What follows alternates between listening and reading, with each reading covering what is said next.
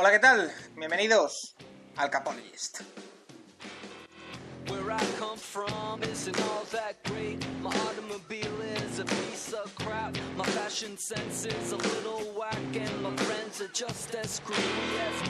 didn't go to boarding schools. Preppy girls never looked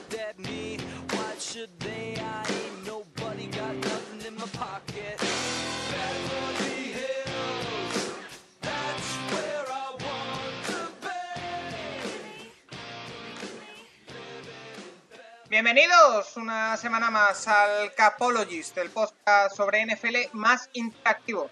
Estamos en este momento del año, en ese impasse en el que se encuentra entre el mercado de agentes libres que ya empieza a colear, a dar sus últimos coletazos, y ya vemos, ya empezamos a ver en el horizonte el draft, que ocurrirá dentro de un poco más de dos semanas y al que daremos una cobertura muy, muy completa desde el Capologist. Pero esta semana de impasse, como decimos, entre el mercado de agentes libres y el draft, lo queremos aprovechar para hacer algo diferente, para jugar un poco con vosotros también e intentar construir el mejor equipo de la NFL, el mejor equipo posible con los jugadores que se encuentran en la mejor liga de fútbol americano del mundo y a eso dedicaremos gran parte del podcast en nuestro tema de la semana con un invitado muy muy especial. Michel López de Toro, que nos acompañará de Crossover NFL, entre otros, eh, bueno, conocido bien por todos los seguidores de la comunidad NFL de España y en castellano, nos va a acompañar para hacer ese draft a 4, porque también tengo conmigo, como siempre, a las otras dos partes de este podcast. Empiezo saludando, como siempre, a Rafa Cervera. En Twitter lo podéis seguir en arroba Rafa Cervera 22. ¿Qué tal, Rafa? Hola Paco, muy, pues muy muy bien, muy uh, preparado ya. Vamos a ver qué da de sí este, este draft. Y, pero bueno, primero empezaremos con otras cuestiones, pero vamos a ver qué ocurre. Sí, porque eh, recordemos, primero, como siempre, vamos a dedicar ese espacio para vuestras preguntas, para vuestras consultas de todos los seguidores de El Capologist en, en redes. Recordad que nos podéis seguir en Twitter en arroba el Capologist, también en nuestros canales de iVox, eh, también os podéis escuchar en Spotify, en Spreaker, en eh, Podcast eh, Public, en todos, en iTunes también, así que eh, no será porque nos damos plataformas. Eh, también Nacho Cervera, arroba Nacho Cervera 6 en Twitter, lo podéis seguir, ¿qué tal? Muy bien, muchas gracias otra vez por estar aquí. Y a ver qué a ver qué pasa hoy, bueno, las preguntas y ese draft que te has sacado de la manga con la pregunta que te hicieron la semana pasada. Sí, sí, nos hicieron una pregunta que dije la semana pasada que no me acordaba quién la había hecho, lo estuve buscando. Asturias barra baja Colts nos hizo una pregunta que cuáles serían nuestras cinco primeras selecciones si pudiéramos elegir a cualquier jugador de la NFL. Yo le he dado una vuelta, yo personalmente, o sea que si fracasa es culpa mía, lo, lo- lo asumo. Eh, eh, vamos a hacer ese draft en el que tenemos, lo explicaremos después, 120 millones de cap hit como límite. Tenemos 11 posiciones que rellenar y podemos escoger a cualquier jugador de la NFL. Las condiciones, eh, evidentemente al ser un draft, eh, si eligen a un jugador ya se queda inelegible para el resto y eh, estamos jugando en la vida real, no en una fantasy, lo que lo hace bastante diferente. Antes de eso y de las preguntas que tenemos que ir rápidamente con ellas para no irnos demasiado de tiempo, Rafa y Nacho quiero preguntaros por dos asuntos que son de rabiosa actualidad. El primero de ellos, eh, estamos grabando el día martes 7 a las 7 de la tarde, acaban de salir hace unos minutos solo los nuevos uniformes de uno de los equipos de moda de la NFL. Tampa Bay Buccaneers ha presentado sus nuevos uniformes. Nacho, los hemos estado viendo el vídeo de presentación en directo, tú y yo, mientras esperábamos a, a empezar a grabar. El comentario ha sido, qué bonito, han quitado lo más feo del último uniforme, que eran los números, lo han cambiado, pero se parece mucho a los Atlanta Falcons. ¿Me equivoco? Sí, me he puesto a mirar el uniforme de Falcons y bueno, tiene cosas parecidas, al final los colores son prácticamente los mismos, pero bueno, tiene detalles. Al final, los números de la, la equipación anterior eran muy feos, creo que son similares a los que todavía tienen los Titans. Y, y eh, coger estos números que son mucho más genéricos, los que hemos visto siempre, eh, van muchísimo mejor. Y luego, bueno, sobre todo la roja a mí, me- a mí me parece muy bonita. Y una cosa curiosa, Nacho, es que hemos visto que en ese anuncio sale Chris Goodwin con el 12, es decir, Sí, que se había, se había grabado antes del fichaje de Tom Brady. Sí, sí. Bueno, luego han hecho una foto aquí también que sale ya con el 14, o sea que esto, supongo que habrán hecho un poquito de Photoshop aquí, pero sí, sí, el vídeo lo debieron grabar hace más de un mes. Bueno, Rafa, tú que en este tipo de cosas tienes más experiencia, en este tipo de interioridades, ¿no podían haber cambiado esa, esa parte del, de la- del vídeo, volverlo a grabar? No sé, eh, queda un poco, no voy a decir mal, pero sí que queda un poco para la anécdota ese ver al, a Chris Goodwin con el 12, ¿no? Pues seguro que habrá miles de comentarios sobre el tema. Lo que podemos apuntar es que generalmente cuando un equipo estrena uniforme y tal, suele tener una buena temporada. ¿eh? No, sé, no sé por qué, pero suele ser ah, sinónimo de una buena temporada. Vamos a ver qué ocurre con los con los am, Tampa Bay Buccaneers, sobre todo dirigidos por Tom Brady. Que además, además no es algo habitual, es decir, los porque estamos acostumbrados aquí en Europa a que todos los años cambian los equipos de fútbol. No, no, ni mucho menos. No, no es nada, nada habitual. Suelen ser más equipaciones alternativas lo que sacan cada año quizá que, que, bueno, el kit completo. Eh, aparte de eso, Rafa, la segunda noticia es que anoche eh, apuntaban los insiders de Estados Unidos que eh, la NFL no está muy por la labor de mantener para la próxima temporada esa regla que se introdujo en la pasada campaña de poder revisar los past interference. Mi primera reacción, no sé si la vuestra también, fue, eh, pues mira, casi que mejor visto cómo se aplicó la temporada pasada, porque al final eh, muchos que no eran sí se revisaron para que fueran, pero pitados de primeras casi que no se rectificó ninguno. Sí, yo, yo creo que al final funcionó mejor de lo que se esperaban. Se quejaban mucho los entrenadores de cómo se estaba aplicando, pero bueno, o sea, siempre creo que los árbitros se escudaban en el hecho de eh, si apreciaba contacto o no, o sea, siempre el árbitro tenía la sartén por el mango. Eh, yo creo que como la regla se montó para que no hubiera temas fragrantes como en aquella final de conferencia entre los Saints y los Rams, con lo cual yo, yo era muy en contra de que se revisaran los pass interference y a mí me parece que al final tampoco estuvo tan mal. Eh, con lo cual a mí hasta me gustó, la verdad, personalmente. ¿eh? Pero bueno, si se quejaban los entrenadores, entiendo que os quejéis todos vosotros. Nacho.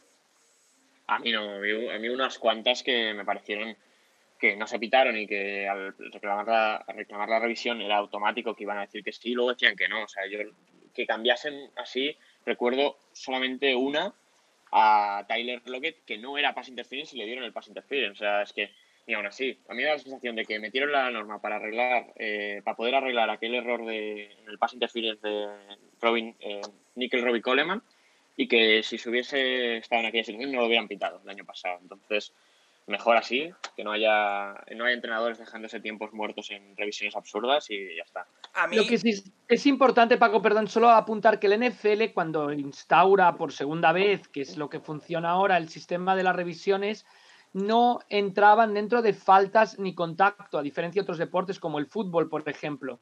Y lo del pass interference, la temporada pasada, es la primera vez en la que se permite em, hacer un challenge sobre algo que no sea puro y duro de reglamento, sino que en, el- en el que entre un tema más subjetivo y así, bueno, que por eso era Porque- tan discutida probablemente, ¿no? Un holding, un, un ah, clipping, todo esto no, no entra en, en o sea, todo lo que implique contacto, lo que implique faltas, no entra dentro del- de, la- de las revisiones. porque al final eh, ese tipo de, de contactos, de cosas subjetivas, afectan, y, y a- quizá aquí estoy pecando de, de ser subjetivo yo, ¿no? Pero eh, afectan, van contra el orgullo del árbitro. Es decir, eh, el árbitro, eh, si ve que, si cree que ha visto algo subjetivo, lo va a defender siempre a capa y espada, y es muy difícil poder corregir eso. Por eso, una revisión me parece súper complicada, Nacho, de, de un pass interference, o si, si hubiera de un holding.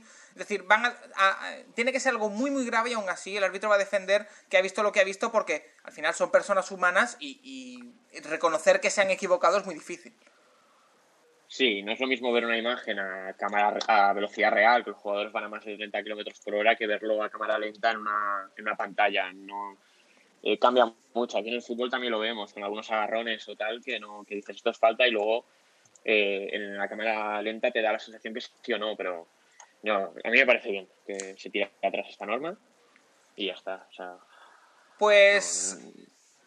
Ahí. Pues dicho queda, así que vamos directamente al turrón. Vamos directamente a las preguntas de nuestros eh, oyentes. Recordad, como siempre, Siempre dejamos un tweet en torno al domingo por la tarde para que podáis eh, alojar ahí vuestras preguntas, pero igualmente si durante la semana se os ocurre cualquier cosa que queráis saber, que queráis que respondamos eh, Rafa, Nacho o yo, podéis dejárnoslas en nuestro Twitter, arroba elcapologist, donde, bueno, eh, siempre lo hago eh, todas las semanas y lo vuelvo a hacer esta. Agradeceros a todos el recibimiento que está teniendo este podcast, que al final eh, este es el cuarto podcast que, que, vamos a hacer, el tercero desde que se hizo, eh, desde que confirmamos el nombre y que íbamos a hacerlo periódicamente. Así que es de agradecer siempre que nos hayáis recibido tan, tan, tan, tan bien y con tan, buenos, tan buenas críticas. Empezamos con una pregunta de Jordi Bonet, que nos dejaba un artículo de la ESPN que ha rankeado eh, las clases de quarterbacks de drafteadas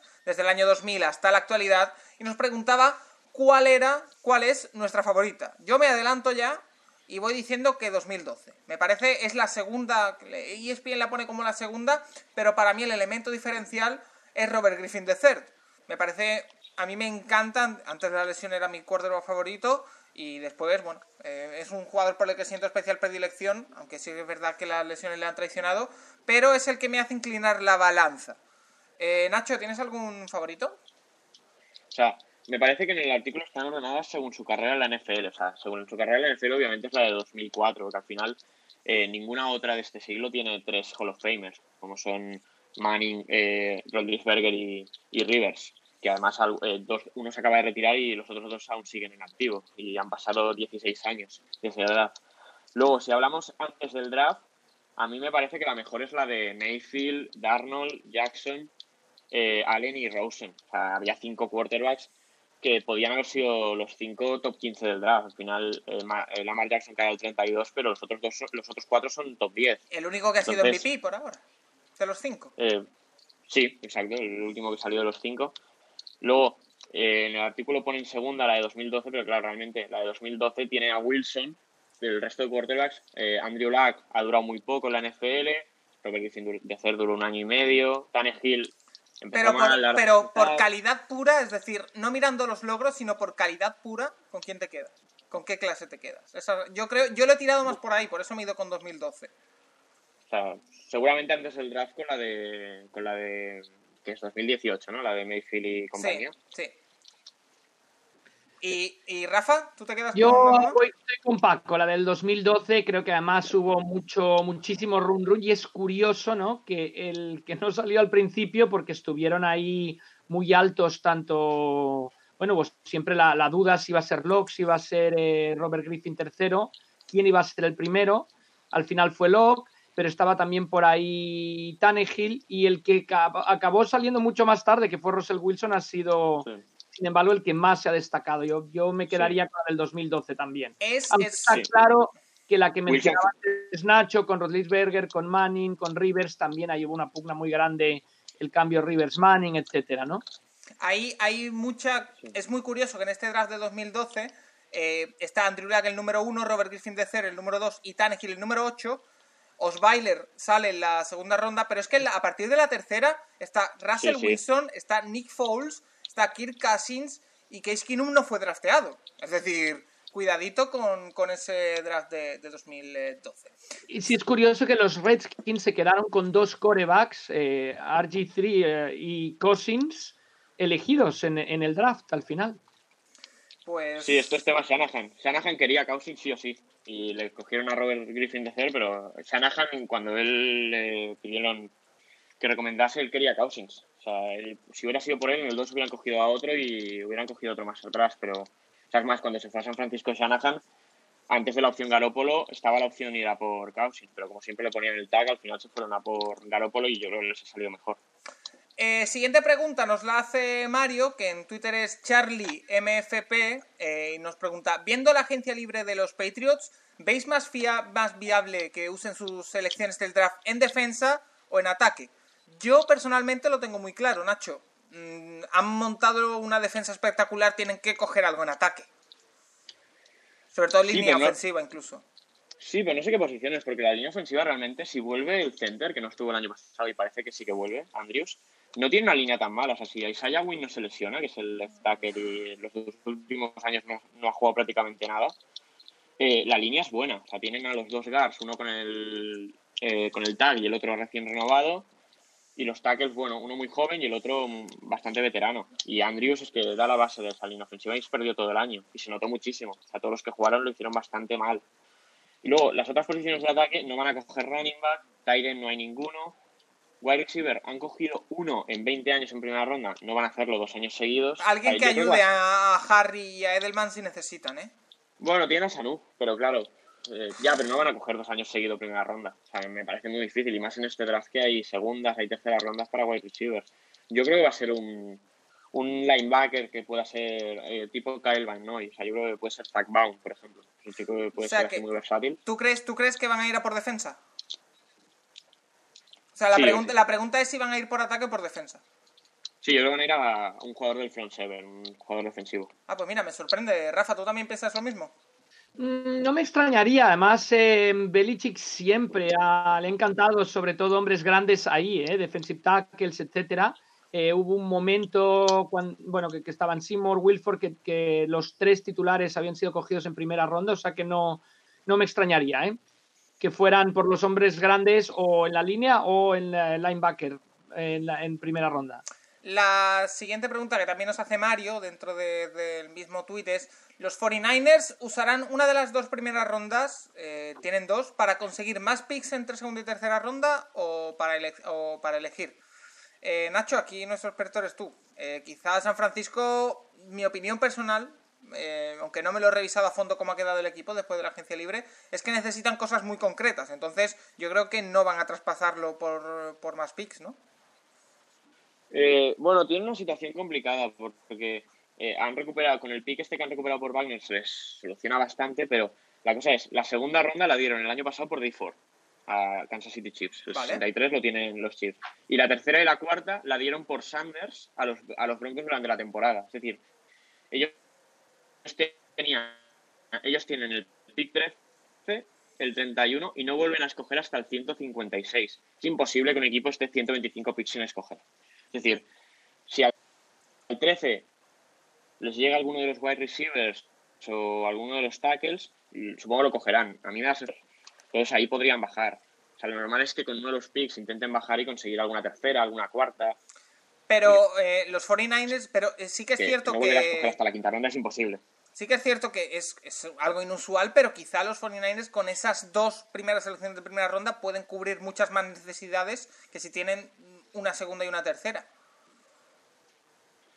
Sí, pero a la larga, o sea, tú necesitas tener ciertos jugadores en un draft que te, que te funcionen. Y además este año que no va a haber entrenamientos casi seguro, un chaval de quinta ronda no va a estar preparado para jugar. Pues eh, Rafa, ¿tú también opinas lo mismo? Yo estoy totalmente de acuerdo con Nacho. Yo creo que sí que necesitan, que necesitan yo coger. También hay, hay que tener en cuenta el tema de que, bueno, con toda seguridad, bueno, en el draft seguro, pero además después no vas a tener mucho tiempo para rodar al jugador. ¿eh? Eh, Vamos a ver qué ocurre, va- vamos a ver qué ocurre porque seguimos todos con las dudas, ¿no? A ver qué ocurre con la, bueno, cuando pueden empezar los jugadores a entrenar, etcétera, ¿no?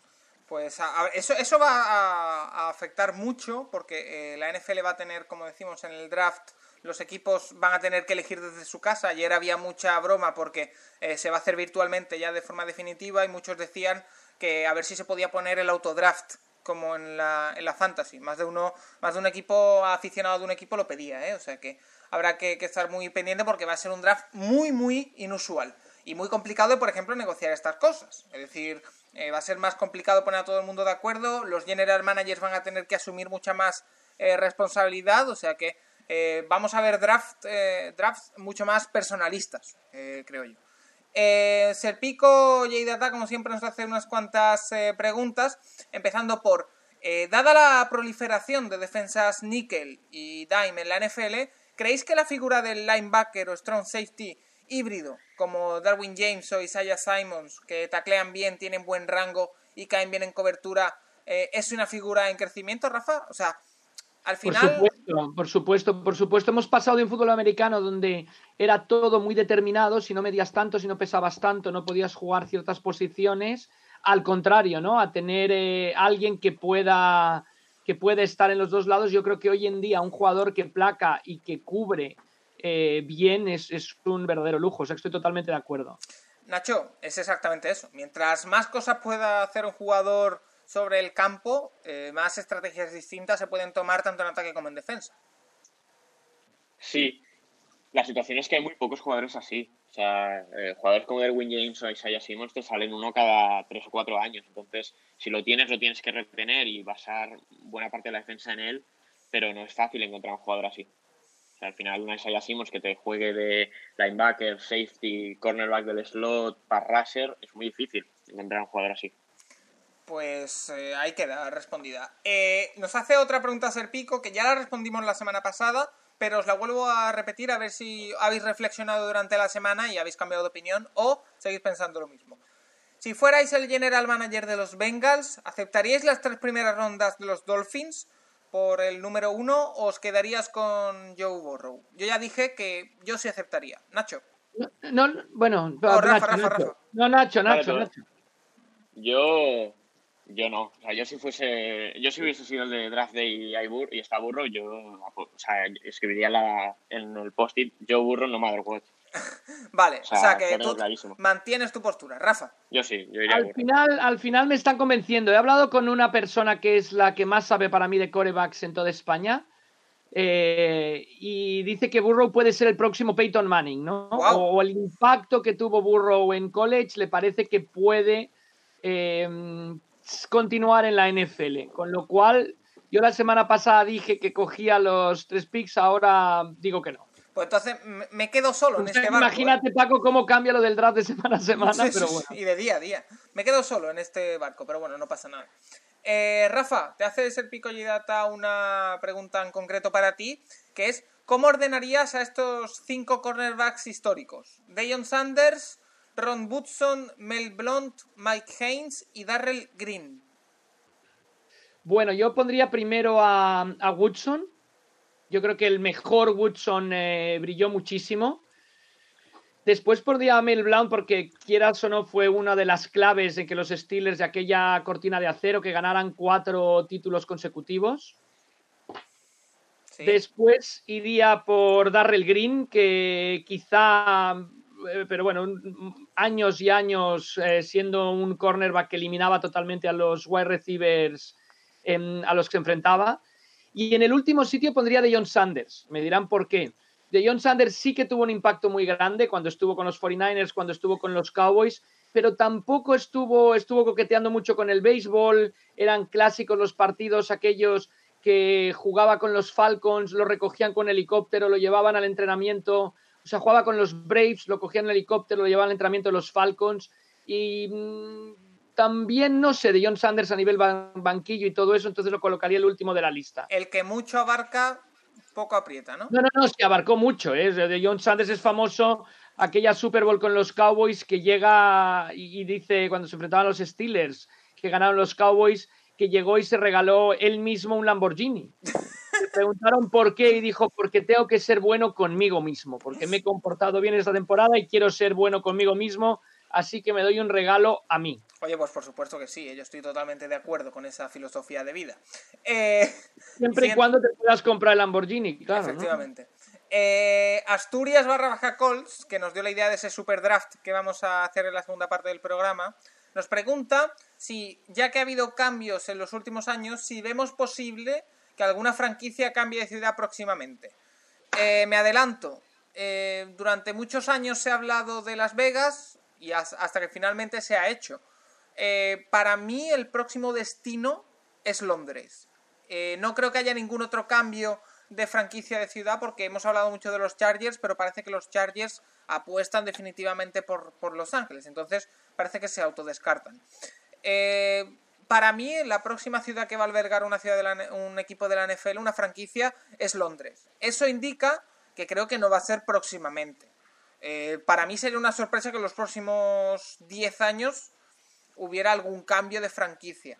Probablemente habrá, pero para mí indica que, el próximo destino, Rafa, tú que entiendes bastante de esto, pueda ser Londres. eh, yo creo que nos hace ver que no va a ser próximamente cuando un equipo vuelva a cambiar de ciudad. Sí, vamos a ver qué ocurre. Perdón que a Serpico, Mike Haynes eh, lo colocaría entre Darrell Green y John Sanders. ¿eh? Vale. Perdón que no, no mencionaba Mike Haynes, lo colocaría entre los dos. Eh, um, a ver, yo, yo creo que ahí la, la, gran incógnita es qué va a pasar con los Chargers en, en Los Ángeles. Yo creo que, bueno, el propietario de los Chargers se molestó cuando hubo filtraciones de que podían ir a Londres. Y, mm, o sea, por un lado eso, y por otro lado vamos a ver qué ocurre con Londres, si en realidad van a por una franquicia o aprovechando el hecho de tener 17 partidos cada equipo, tenemos varios partidos jugando en terreno neutral, entre comillas, en Londres. Yo creo que es un tema que, que tiene que acabarse de decidir y todavía no está, la verdad es que no, no, está muy claro. Pero sí que es cierto, Rafa, o paso a ti, Nacho, que eh, hasta ahora siempre había una candidata para eh, tener un nuevo equipo, fue Los Ángeles que quería un equipo, Las Vegas quería un equipo, ahora parece que la única, o la única que suena es Londres. Sí, eh, en Estados Unidos sí, siempre está San Luis que quiere recuperar algún equipo, pero a mí me parece muy difícil ahora mismo. Sea, para mí el mayor candidato son los Chargers porque no tienen ningún tipo de afición establecida en Los Ángeles. Si consiguen establecer alguna en los próximos dos años, tal vez les venga bien, porque al final están jugando en un estadio muy pequeño con toda la afición rival y ahora van a ir a un estadio enorme. Y luego, sobre el tema de Jaguars y Londres, hay que recordar que el propietario de los Jaguars también es el propietario del Fulham, un equipo de Londres de, de ¿Y fútbol. del estadio? Y intentó, el año, intentó comprar el año pasado el estadio de Wembley y no lo dejaron. Así que él lo ha intentado, no sé, no sé si como para mover los Jaguars allí, pero es una de las candidatas. Entonces, eh, por lo que veo, no lo tenéis tampoco muy claro, que vaya a haber en los próximos años ningún movimiento. Bueno, no, aparentemente no. Yo, yo, creo, yo, creo, que la duda, contestando la pregunta, sería la, la, franquicia que está más, bueno, también los Bengals quizás están ahora un poco en entredicho, dependen mucho de, de Burroughs y si lo hace en primera selección, por eso se hablaba de que los Chargers, la, la, llegada de Brady les hubiera ido muy, muy bien. Vamos a ver qué ocurre con los Chargers y por otro lado vamos a ver cómo sopla el tema de Londres. Yo creo que o sea, es, es una respuesta que tiene dos polos totalmente opuestos. Pues ahí queda respondida. La última pregunta es para Nacho, se la hace Churlo eh, y le pregunta... Eh, esta es muy personal porque todos sabemos, ya en este podcast nos conocemos todos, y Nacho Cervera es muy aficionado de Seattle Seahawks. Entonces, eh, le preguntan directamente por, por Seattle. Le invitan a ser el general manager durante un día y Churro le pregunta si Del Pitt eh, está disponible en la elección de Seattle, ¿le cogerías o harías un trade down con esa selección? Esa es la primera pregunta. Ahora iré con las siguientes. Primero explícanos quién es Del Pitt y qué harías. Vale, eh, Grant Delpit es, el, es uno de los safeties que ha jugado en el SU este año, eh, del equipo campeón. Hace un año, por estas fechas, digamos, estaba proyectado como el mejor jugador que se podía presentar a este próximo draft y durante el año ha tenido diversas situaciones que, le han, que han creado muchas dudas con él. O sea, diversas jugadas en las que no, no ha acabado de placar bien, aparte situaciones repetidas, no, situaciones puntuales, y después en la combine y tal se le han visto ciertas lesiones. Entonces, yo creo que ahí puede, claro, ser un jugador top 5 de, de, jugadores del draft, ya hay gente que lo pone incluso fuera de la primera ronda. Entonces, ¿tú lo cogerías? Down, yo en el 27 no. O sea, yo tengo no. claro que si. No, yo creo que no, porque además, si haces la posición de free safety, que es la que yo creo que jugaría del pit de la NFL, al menos para los próximos, el próximo año o dos años lo tiene cubierto con Quandre. Entonces, yo creo que eh, aparte con Delphi, creo que con el tema de las lesiones y toda esta situación, creo que Delphi va a caer bastante. O sea, a mí me, no digo que me sorprendería que fuera primera ronda porque es un chico con mucho talento y algún general manager se puede enamorar de él, pero no me extrañaría nada ver un caso Metcalf con Delpit y que cayese al 50 o al 55 sin problemas. ¿eh? A ver, en este, eh, aparte en este draft. Yo te digo una cosa, si os toca dos veces eh, la misma suerte, yo de verdad me borro, ¿eh? No, no digo que caiga en Seattle, no digo que caiga en la segunda ronda en Seattle, pero no me, o sea, no me extrañaría nada que no, fu no fuese el segundo safety del draft. O sea, y la, la, segunda pregunta es ¿por qué jugador valdría la pena hacer ese trade down? Entiendo que por el mismo Delphi. Sí, bueno, eh, yo creo que Seattle tiene una necesidad de parrash o de tackle. Y a mí, hay dos, a mí hay dos jugadores que me gustan mucho. Son Josh Jones, que es el para mí el quinto tackle del draft, pero bastante separado de los cuatro eh, top pero creo que en el 27 puede, bueno, puede ser un buen pick en el 27, pero yo creo que si en el 35 está todavía mejor. Y luego en, en el pass rush, a mí me gusta mucho un jugador que se llama Jetur Grossmatos de Penn State, y, pero también es un pick que para el 27 no, no, no creo que lo hagamos. O sea, yo creo que Seattle, no digo que salga la primera ronda, porque siempre está ese quinto año, esa opción de quinto año que a los equipos les gusta tenerla, pero eh, si, si bajamos al 40 o así, está uno de los dos, yo lo cojo. Y una pregunta de sí o no. Y Fedi ni por el mínimo, ¿verdad? No, no, para nada. Se va, muy, muy, bien está en Chicago por el mínimo y ya está. Pues no, ahí queda, las, fabi, las filias y las fobias personales de Nacho Cervera. Eh, hasta aquí la ronda de preguntas de este podcast porque la hemos hecho un pelín más reducida que en otras ocasiones porque queremos darle espacio y aire al Superdraft, pero sí me gustaría contaros, eh, Rafa, Nacho y a todos los oyentes del Capologist, algo que vamos a hacer a lo largo de esta semana y que hemos ido cebando un poquito y queremos aprovechar ya que tenemos un podcast para darlo aquí en exclusiva. Y es que eh, vamos a lanzar, hemos estado trabajando en eh, un, algo con lo que interactuar con nuestros seguidores y es que vamos a hacer un bracket para intentar elegir entre todos el mejor quarterback de toda la historia. Eh, vamos a hacerlo de, de, una manera bastante interactiva, vamos a hacerlo por, por Twitter, con, eh, bueno, eh, enfrentando mediante encuestas que ya determinaremos cuánto duran y cada cuánto salen, nos iremos informando, por supuesto, pero ya os puedo adelantar que hay 64 candidatos a ser el mejor quarterback de la historia. Lo hemos dividido por equipos, habrá una fase previa en la que se enfrenten dos quarterbacks de cada franquicia de la NFL. A partir de ahí saldrá uno de cada franquicia, 32, que se enfrentarán por divisiones. Eh, Rafa Nacho, una iniciativa que creemos que puede ser bastante divertida y que eh, parece que eh, hay nombres que se te vienen a la cabeza, pero que mmm, si razonamos puede estar bastante discutido, Rafa. Sí, desde, desde, luego, desde luego. Es, siempre es interesante ver uno contra otro, ¿no? Porque te dicen el mejor coreback y entonces, pero ese es muy curioso compararlos y yo creo que la previa, que es muy interesante como, la, como se ha planteado, es el hecho de buscar primero el mejor coreback de la historia de un equipo. Que, que eso yo creo que es muy, muy interesante también. Veremos algunos duelos apasionantes entre corebacks recientes y corebacks históricos. Sí. En algunos también tenemos dos corebacks recientes, en algunos dos corebacks históricos, o sea que quien quiera votar tiene que, que estudiar un poquito, pero me parece que, que, es una gran iniciativa, sin lugar a dudas, Paco. Por supuesto, os daremos información de cada quarterback en cada votación, intentaremos hacerlo de la forma más precisa posible, y es que no queríamos determinar el mejor quarterback de cada franquicia nosotros, sino que lo hicierais también vosotros los seguidores.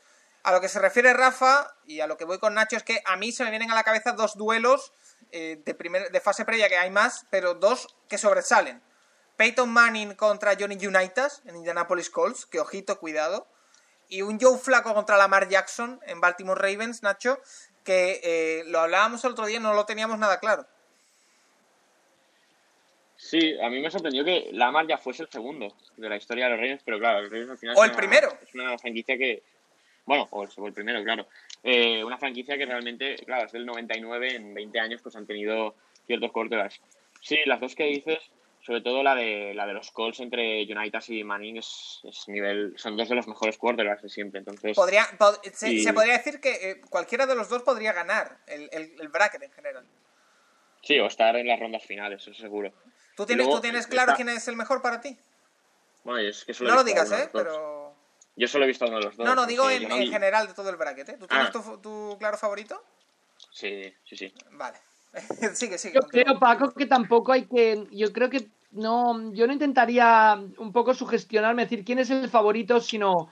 Yo dejaría que las cosas fueran evolucionando muy poco a poco. Sí, sí, sí, por es eso, decir, ¿no? Es decir, oye, voy viendo a ver qué pasa, a ver. Yo le, le, le, preguntaba a Nacho porque yo no lo tengo nada claro.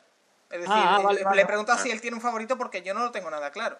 Es decir, habrá que estar muy, muy pendiente a lo que va votando la gente y que, que voten lo que crean. Es decir, informaremos, daremos info, porque sí que es verdad que preparándolo salen nombres que hay que investigar sobre ellos, porque no los conoces de primeras, pero iremos contando y esperemos que la gente participe, que se difunda y que sobre todo nos lo pasemos bien. Que ya el año pasado, por ejemplo, sí. yo en mi perfil hice uno del mejor quarterback de, de la actualidad que quedó muy bien. Billy B. Stewart también ha hecho uno hace poco con la misma temática de quarterbacks de la actualidad que también ha quedado bastante bien. Así que eh, invitamos a todos, eh, lo lanzaremos creo que en torno al jueves. Eh, iros al perfil de Twitter del Capologist para, para votar. Si os parece, Nacho, Rafa, vamos a hacer un pequeño alto en el camino para incorporar a nuestra cuarta pieza de ese super draft, que además tiene el número uno, eh, Michel López de, Toro. Y eh, vamos a empezar con ese super draft. Antes de empezar y antes de que venga Michel, eh, ¿cómo lo veis? Rafa, tú tienes la elección 2, Nacho tiene la elección 3. ¿Estáis donde queríais? ¿Queríais elegir el primero? ¿Queríais elegir el último? ¿Lo tenéis claro que vais a elegir de primeras, Rafa? Eh, no lo sé todavía, estoy dudándolo. Bueno, Nacho, tú estoy, acabando de, estoy acabando de, Tengo que ver primero Mitchell que decide, que, creo que ya sabe qué, es lo que va a elegir. Y después, no lo sé, vamos a ver, vamos a ver qué ocurre. Eh, Nacho, ¿tú lo tienes claro? Quería, tú querías el 4. Porque yo quería el 4, sí, yo quería ser el 4. Eh, bueno, creo que Creo que sé lo que van a coger Mitchell y Rafa, pero bueno, ya veremos. Habrá que estar pendientes. Nada, una pequeña paradita y estamos ya con Mitchell para, empezar ese super draft.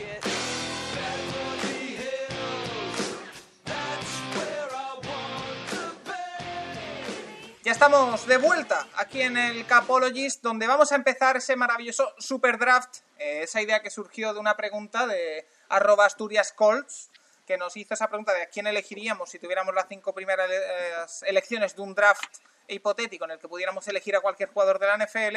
Y cavilando se nos ocurrió eh, hacer este super draft al que hemos invitado a una cuarta persona. Está conmigo Nacho, está conmigo Rafa, estoy yo que también voy a elegir. Y además de eso, tengo con, conmigo, tenemos con nosotros a Michel López de Toro. Es un clásico de la comunidad de NFL en, en castellano. En Twitter es 9 Michel 9 participa en Crossover NFL, un proyecto suyo personal, y La Guarida que hace junto a Alberto Zaragoza.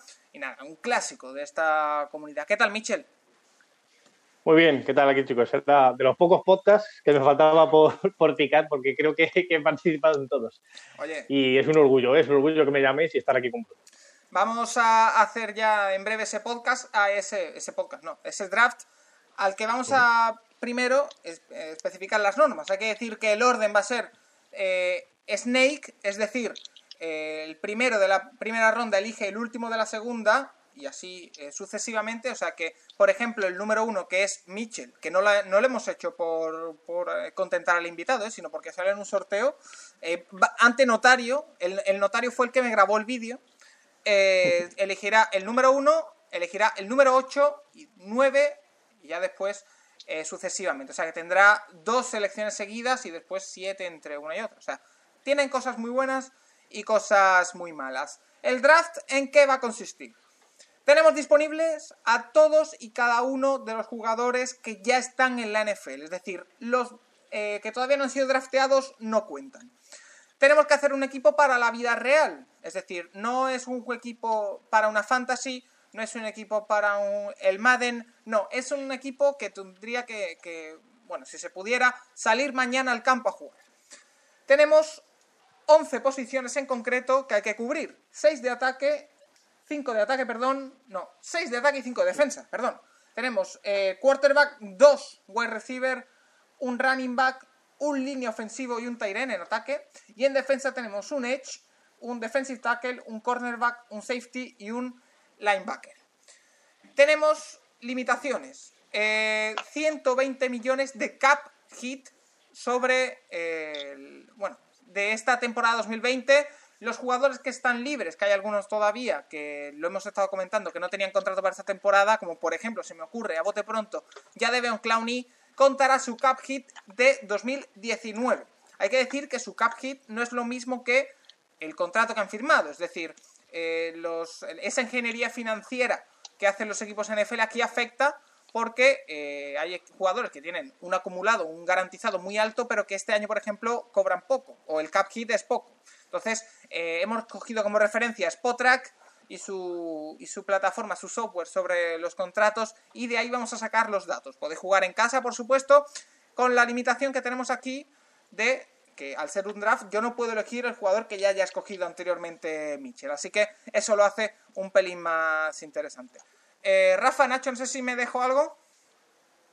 No, me parece que está todo fenomenal, Paco, ¿eh? Además, bueno, esto es, es como, como la vida real este draft, ¿no? Y que no cuenta lo que has dicho, el tema de fantasy, sino más que nada la, actuación de cada, jugador sobre el terreno de juego. Importante, sí, sí, me dejo dos cosas. Uno, eh, vamos a pensar en esta temporada, es decir, en esta temporada que entra, no es un equipo de aquí a cinco años, no, no, para ganar esta temporada, importante sobre todo a la hora de draftear eh, veteranos, y vamos a darnos aquí una autolimitación de 20 segundos para elegir el jugador. Es decir, vamos a elegir rápidamente eh, y después vamos a comentar un poquito, pero desde el momento en el que diga te toca Mitchell, tienes unos, sí, 20 segundos que nosotros iremos hablando para hacerlo un pelín más dinámico, eh, para poder eh, elegir.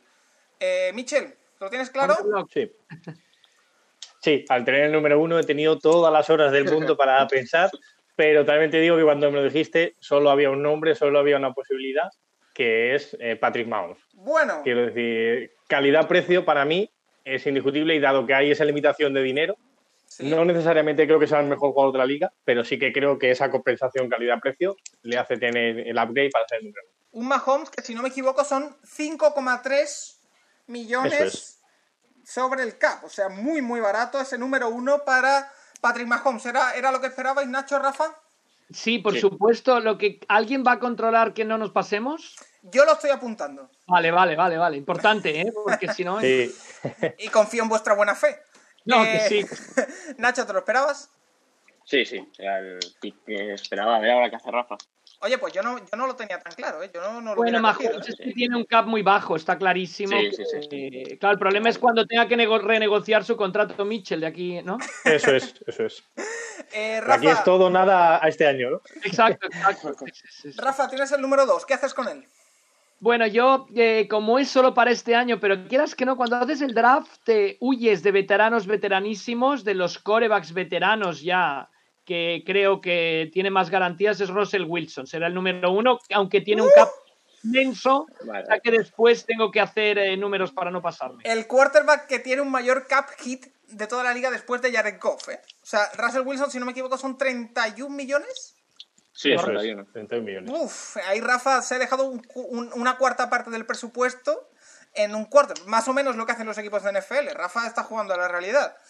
Eh, Pero porque Rafa sabe que con Wilson no le hace falta fichar un offensive line. Entonces, eso que se ahorra. Nacho, ¿te la han quitado o no? ¿O no pensabas? No, no, yo, yo era los dos picks que me esperaba. O sea, ¿Ah, sí? ahora salió lo que yo me esperaba. Ah, pues Nacho, te toca. Sí, vale. Pues yo voy a escoger a Aaron Donald. ¡Uy! Me la has quitado. ahí has hecho daño, ahí has hecho daño. El defensive tackle de los Rams. Este año tiene un cap hit de 25 millones. Me lo acabas de quitar, chico. eh, Donald, eh, poco más que decir Mitchell. Es decir, eh, era el defensivo. Para mí es el mejor jugador de la liga. Sí, exactamente. Y por 25 millones, bueno, merece la pena dejarse el dinero ahí. Eh, ¿Algún comentario mm. sobre este pico? Me voy yo a los dos. Tengo dos, ¿eh? Sí. Vale. Pues me voy y voy a hacer para mí eh, la posición en la que más diferencia hay entre el jugador con, mm, de más calidad y el resto. Y además tiene un, cap hit bajísimo. Yo voy con George Kittle mm. en el número 4. Que tiene. un, tight end en primera ronda, ¿eh, Paco. Sí, George Kittle que tiene un cap hit de 2,2 millones y el resto, eh, Sackers, Travis Kelsey se van por encima de los 10. Y después, si te digo la verdad, no lo tengo nada claro porque me iba a ir con, eh, con Aaron Donald. Pero, eh, mirando aquí mi big board, mm, mm, mm, está difícil. Pero me voy a ir con Jamal Adams, safety. Con un cap hit de 7 un millones. Estoy construyendo un equipo desde los cimientos, ¿eh? desde las posiciones menos espectaculares. No sé qué os parece. Bueno, bueno. Para mí Adams es el mejor safety de la liga, así que este movimiento es espectacular. Vamos. Eh, si vas por lo mejor de posiciones que tampoco tienen tanto impacto, Paco, ¿eh? pero bueno, cada uno construye. el número 6 eh, del draft lo tiene Nacho Cervera vuelve a estar vuelve a estar on the clock. Sí, mi elección va a ser el, el cap hit que más he flipado al verlo. O sea, lo de los Saints es alucinante. Cómo están apostando todos estos próximos dos años con los cap hits. O sea, tiene todos los cap hits tirados a cuando Brice ya no esté. Y Michael Thomas, eh, aunque ha firmado un contrato de 19 Oh. millones al año, es- este año tiene un cap hit de 7 millones. Ay, qué dolor. Vale, Thomas. Michael Thomas es el wide receiver, son 7 millones. Sí. Eh, Rafa, vuelves a tener el turno. Eh, pues muy bien, yo ahora voy con para mí el mejor, eh, bueno, el mejor jugador en su posición de la NFL, Christian McCaffrey. ¡No! ¡No! Calma, calma. ¡No! Venga. Bueno. McCaffrey que tiene un eh, cap hit de 5,4. Eh, me da miedo, eh, Mitchell, ese McCaffrey Wilson. eh, da mucho miedo, ¿eh? Sí, sí, no. Lo tiene, tiene los puntos asegurados y además los jugadores súper dinámicos. no sé qué, de- qué defensa poner para defender a, es- a ese tipo de jugadores Wow. porque son capaces de, de ganar a cualquiera. O sea, Espectacular. además me La dupla. me hace mucha gracia porque se está escuchando de fondo cómo están ardiendo los teclados, ¿eh? Los- Los teclados. sí, sí, sí, sí. Eh, Mitchell, tienes- no, no podemos hacer el ridículo de draftear a alguien que ya alguien haya drafteado. Sí, sí, Claro, claro, sí. o sea, hay que ir borrando por lo menos, sí. Y Mitchell, los teléfonos no suenan para cambiar selecciones ni nada de milagro. ¿eh? Mitchell, Mitchell, tienes dos selecciones seguidas, ¿eh? Sí. Vale, yo voy a ir a por un jugador que creo que en la, la liga ya está plagada de talento, pero considero que hay ciertas posiciones en las que hay jugadores que están muy, como muy por encima del resto. Y este es uno de ellos. Bobby Wagner, creo que es el mejor linebacker de la liga, y aunque tiene un cají de 14.750.000, eh, me parece que tenerla a él es mm, un seguro de vida. 14-750, Bobby Wagner, que se une a Patrick Mahomes. Y tienes otra elección, tienes el número 9 también. Sí. Y voy a ir, dado que tengo a, a Mahón, le tengo que defender. eh, y voy a ir, yo voy a volver a buscar el precio y voy a ir a por Quentin Nelson. ¡Oh! Un valor de Muy buena, 6,6, muy Muy buena, rico muy buena. para el mejor guard de la liga y uno de los mejores offensive line también. de- de- y muy 6,6. joven todavía. además. yo porque a Wilson le hace mucho daño el, el, el, ah, el rush interior, ¿eh? pero bueno. Hay, hay quien nos ha dicho que le sorprende, en Twitter, quien nos ha dicho que le sorprendería que Nelson no hubiera salido entre los cuatro primeros. No iba desencaminado. O sea, es- me parece también otro de esos jugadores que dan un plus en, en todo esto. El siguiente es, vuelve a ser Rafa, que Rafa se está destapando como un auténtico tiburón de esto de- del draft. Continuamos con el ataque. ¿eh? Aquí hay que llenar el estadio como los Bengals, ¿no? Y voy con DeAndre Hopkins, ya que ha ido a los Cardinals, me parece que tiene que tener una temporada espectacular. Además tiene un cap que es bastante asumible porque tenía como en torno a 14 millones, ¿puede ser? Do- 12 y medio, 12 digo yo. y medio. 12 y medio, sí. Sí. 12 y medio. Oye, ¿yo cuando elijo? O sea... Eh, Nacho, te toca. Sí, a ver, ¿yo qué hago ahora? Eh, pues voy a coger a Let's Rusher. Voy a coger a Miles Garrett. Uh. 9,6 millones de cap hit. Bueno, Toma. Y claro, el número uno del draft sigue en contrato rookie, así que me aprovecho. 9,6. Manténlo alejado de los cascos y todo irá bien. Eh, Y a este le tendrás que pegar una buena charla, Nacho, antes del Sí, primer sí. partido, ¿eh? a ver, eh, ahora tengo dos selecciones. Me habéis desmontado todo lo que quería hacer. Entonces, eh, no lo tengo nada claro porque quería a Pues Michael tradea, Thomas. tradea. Un Tradea kit. hacia abajo y. Eh, uf, ¿Ahora qué hago yo? Ah, vale, bueno, me voy a lo seguro. Em, me voy a por Lil Mac. Eh, entiendo que aquí lo consideramos Edge, ¿no? Edge, ¿no? Edge, exactamente. Lo tengo aquí. Khalil Mack, que es el más caro, pero creo que vale la pena. 26,6 millones. Eh, no está muy de acuerdo por ahí. Eh, Cobra más que Donald. Bueno, pero te- tengo que, tengo que hacer algo, o sea, me están destrozando. Y, y me voy. a- hay que coger ya un wide receiver. Yo creo que ya es momento. Y voy a ir a por un jugador que este año yo creo que se va a salir. Eh, que le han quitado a uno de sus jugadores, a una persona que le tapaba un poquito de al lado. Me voy por Adam Thielen. Buena selección, Paco. Buena, buena. buena. Curioso. 12,7 millones, no es, no es demasiado elevado ese cap hit. Eh, me voy con él. Ahora tengo que calcular cuánto llevo yo, ¿eh? porque me estoy perdiendo. No llevo mucho todavía, pero como no es A lo ver, que Paco, quería, tú, tú habías elegido a Kittel, Zilen, Khalid Mack y qué otro jugador? Adams. Llevas como Llamada- 48, llamada Adams. Ah, Jamal Adams, eso Vale. es. Sí. Llevas como 48, más o menos. Voy bien, voy perfecto. Eh, seguimos. El- Ahora le toca a Nacho. A mí, a mí, me toca a mí.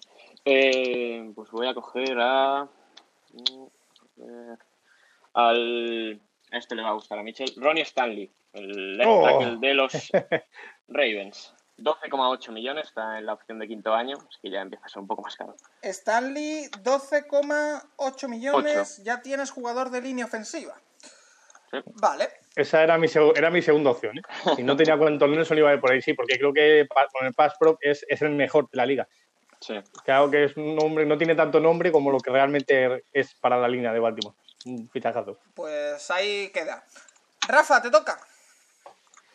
Bueno, pues como veo que están volando las líneas de ataques, vamos a buscar proteger el equipo que tenemos de momento y vamos a coger a David Bakhtiari de Green Bay Packers. Otro clásico. El eh, cap un poco alto, pero bueno, seguimos ¿Cuánto? invirtiendo en ataque. ¿eh? Como ves, Paco, de defensa nada. ¿eh? Esto vamos a muerte con el ataque. ¿Cuánto tiene Bactiari? 14,7. wow. Rafa está dejándose el dinero, ¿eh? Eh, quiere vender sí, entradas. sí. Quiere vender entradas. Sí, sí. Eh, siguiente le toca a Mitchell, que tiene dos selecciones. Vale, como yo ya he ido con, dos, con tres jugadores por debajo del precio que, que los élite, digamos, de la liga, me puedo permitir alguno. Y dado que tengo a Patrick Mahomes, le tengo que dar armas. Y creo que voy a irme porque para mí es el mejor receptor de la liga, que es Julio Jones. Wow, sí, sí, sí. Muy bien, muy bien. Lo he pensado, pero era- me salía caro, ¿eh? Claro, Son 22. 20, Son 20 20,4. 20,4. Sí, 20. 20,4. Vale. ¿Tienes otra lección? Vale. Sí. Y ahora voy a ir mm, a por un jugador que creo que da igual. La calidad-precio que tiene, eh, me es imposible no ir a por él, que es. Mira, voy a ir tirando también un poco de corazón. Iba a ir a por Joey Bosa, pero creo que voy a ir a por Cameron Jordan. El Edge de los Saints, que este año ha sido el alma de esa defensa, y creo que tiene un cap de solo 9 millones. Uy, está bien, ¿eh? Sí, Sí, sí. A ver, a ver, eh, veterano por Sí, sí. eso, ¿no? sí pero con ese dinero me parece. Bueno, es Vamos. bueno, pero no, por supuesto, claro que sí. Le toca a Rafa de nuevo. Bueno, pues yo ahora voy a ir, porque es muy importante, ya que vamos tan a saco en ataque, intentar detener el juego de pase de Mitchell.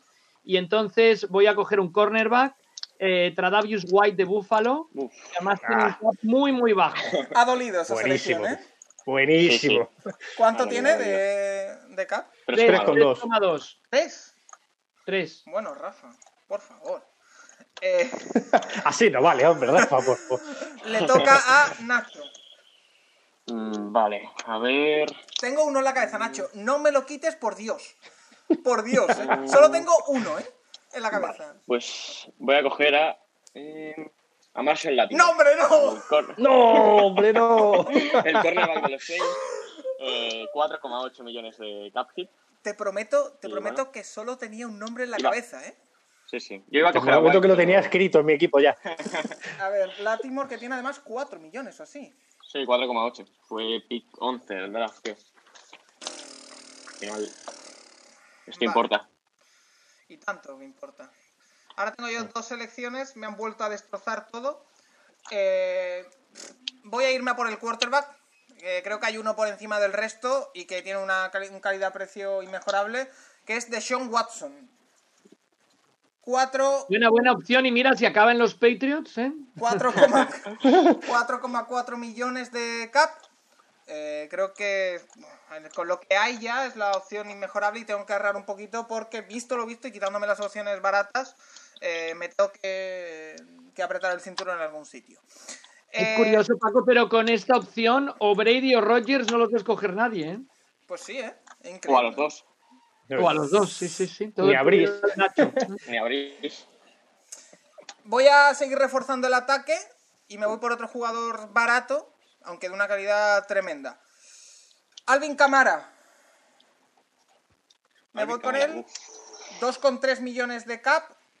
Y ya dejó solucionado el tema del running back, que además puede ayudar bastante saliendo en el slot, incluso siendo como receptor. O sea que, jugador súper polivalente, que este año no ha tenido su mejor temporada, pero creo que su calidad es eh, indiscutible. O sea, no se puede. Además, ese tipo de jugador es el que han buscado un poco lo- los Texans para darle a, precisamente a Dishon Watson, ¿no? Con, con David Johnson. Pues mira, que imagínate un si corredor lo- que puede recibir y, y correr. si se lo dieran. Yo voy a, voy a ir apuntando ya al- alguna clave de este, de este draft. Eh, solo queda Nacho por escoger quarterback, o sea que Nacho te puedes tomar todo el tiempo del mundo porque ya nadie Sí. te va a quitar ninguno. Solo quedo yo por elegir un línea ofensivo, o sea que lo mismo, me puedo tomar todo el tiempo del mundo. Eh, Edge, hemos elegido todos, menos Rafa. O sea que también tienes ahí, te puedes tomar tu tiempo. Sí. Y eh, Sí, sí, el, el mío juega en Pittsburgh, ya lo puedo decir. Y solo, tiene un hermano en la liga, ¿no? solo, Es, solo- incre- es increíble que, se vaya a quedar Bob Miller sin equipo, ¿eh? Sí, sí. Es que tiene, tiene un Jones. alto, ¿eh? Me- Sí, eh, había pensado en tu nombre, Rafa, pero me he ido por Mac a asegurar. Y solo yo he escogido Tyret. Es decir, bueno, yo solo quiero decir que los Patriots campeones eh, al final se definieron también por saber apostar por los Tyrants a tiempo. ¿eh?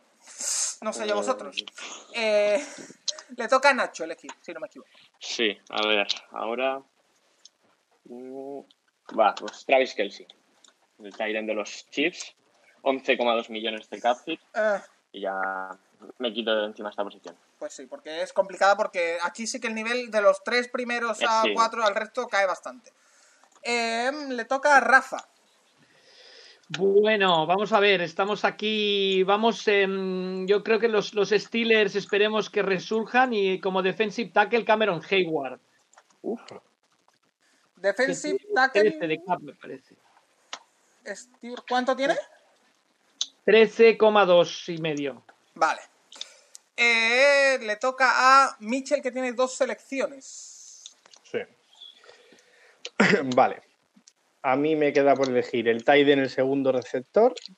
No tengo corredor todavía, pero como tengo bastante dinero, eh, no me preocupa mucho. Así que, eh, vale, voy a ir a por uno de los cornerbacks.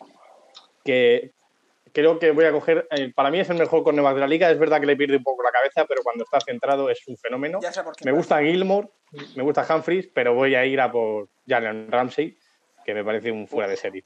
Ole. Otra, otra posición que se queda solo con eh, mi opción sin elegir. Es decir, ya me puedo tomar todo el tiempo del mundo. Eh, Jalen Ramsey, que son 13,7. ¿cuánto? Bueno, no está mal.